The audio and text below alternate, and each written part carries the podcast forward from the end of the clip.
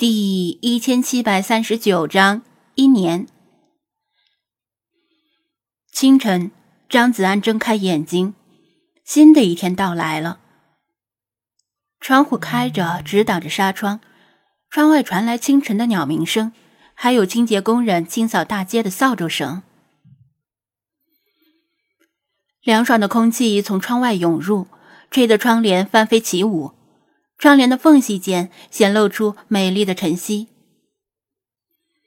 他伸了个懒腰，虽然做了一整夜奇怪的梦，但精神还是恢复的不错。这几乎是一年中最美好的时节，温度不冷不热，湿度不干不潮，开着窗户睡觉再惬意不过。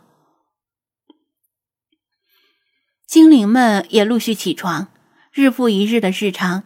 除了白昼逐渐缩短，夜晚慢慢变长之外，几乎没有任何变化，平淡而忙碌。但实际上，每天都有所改变。只要有一双富于观察力的眼睛，就可以捕捉到这些细微的变化。只要对生活保持着热情和期待，每一天都不会平淡。青翠的树叶悄然泛起金黄，孩子们的身高突飞猛涨。店里的营业收入慢慢增加，认识的朋友越来越多。嗯，这大概就是幸福吧。生活五味杂陈，酸甜苦辣咸，不会只有甜蜜。今天就是貌似平凡，实则特殊的一天。平时的他起床后就是忙着为营业做准备，总是准备的差不多了再去买早饭。但今天他一起床就钻进了厨房，开始用笨拙的厨艺做早饭，而食材是昨天晚上就已经收拾好放进冰箱的。难道他是痛下决心为了讨老婆而苦练厨艺？如果是那样的话，精灵们早就开始冷嘲热讽了。毕竟传说中的老婆至今连个影儿都没有。但是。今天的精灵们格外的安静，即使是理查德和雪狮子都没有吐槽和讥讽。相反的，理查德起床后没有急着吃他那份坚果和时蔬混合的早餐，雪狮子也没有吃他面前那盘带血的生牛腩。他们两个因为食物和其他精灵不同，平时一向都是独自进餐的。星海没有去跟幼猫们捉迷藏，菲娜没有赖床，老查没有下楼去看电视，菲马斯没有在一楼正襟危坐等待影迷，布拉基米尔没有离开宠物店去指挥流浪猫，派没有睁开眼睛就坐到电脑前打字，法推没有默念他每日的晨祷，世华也没有开始他的一天直播。大家仿佛都在默默的等待着什么。厨房里一阵锅碗瓢盆的响动，抽油烟机轰隆隆躁动而又归于安静。张子安终于端着托盘走出来，托盘里是两份手艺不佳但很丰盛的早餐。他没有把托盘放到餐桌上，而是端到五斗柜旁，将两份早餐摆在父母的遗像前。然后恭恭敬敬的鞠了一躬，低头默哀。爸妈，我很想你们。他眼圈红了，一年了，距离父母骤然离世已经过去整整一年。他闭着眼睛，父母的音容笑貌再次浮现在眼前。过去那些年里，一幕幕仿佛电影的精华片段般飞速闪过。从他儿时有记忆开始，上幼儿园、上小学、上中学、上大学、工作。尽管其中也少不了和父母的争执，哪个孩子在成长过程中不会跟父母产生理念上的冲突呢？但他此时想起来的。全都是那些最愉快、最美好的回忆。理查德扑腾着翅膀飞过来，把几颗坚果放在了两份早餐的盘子里。雪狮子舍不得新鲜的生牛腩，而且他知道两位老人即使还活着，恐怕也不会喜欢吃生肉。但他还是努力了好几次，好不容易挑上柜面，把两块生牛腩放进盘子里。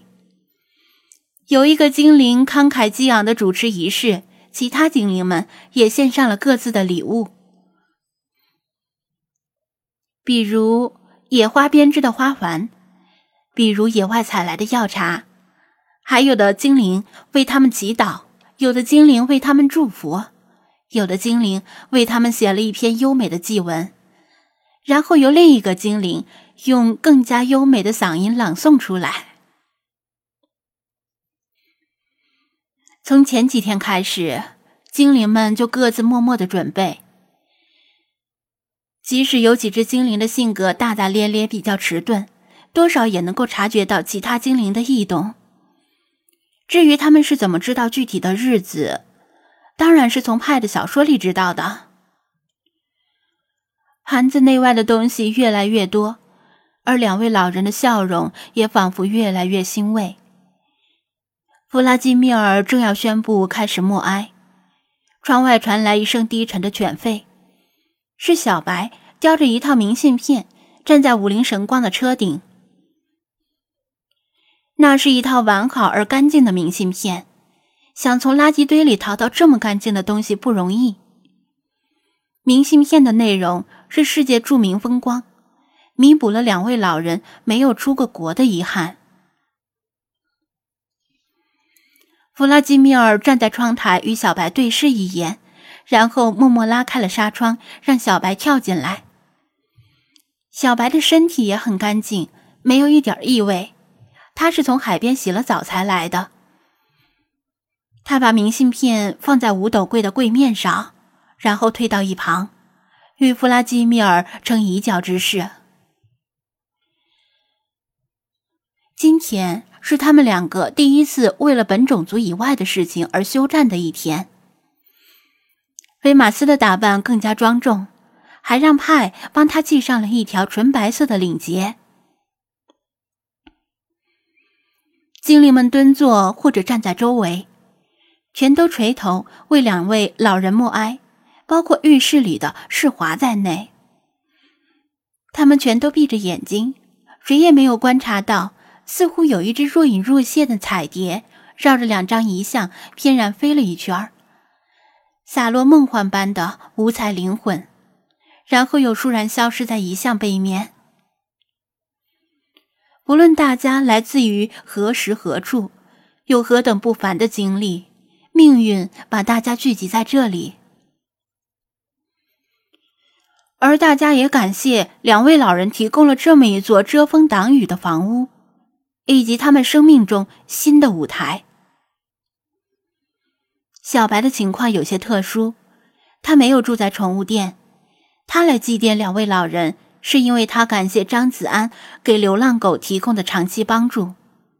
至于他是怎么知道具体日子的，当然是另一只精灵明示暗示他的。没有谁命令他们这么做。也没有谁有资格命令他们这么做。能令他们臣服的人根本不存在这个世界。他们从不向强权低头，也不向荣华富贵低头，从不向美色低头。今天，却向两位已经逝去的老人低头。张子安以为自己会哭，但是并没有。想对他们说的话，都已经在梦里说过了。在梦里，他是笑着向他们道别的，所以今天他也不会哭。与其痛哭缅怀过去，不如微笑面对未来。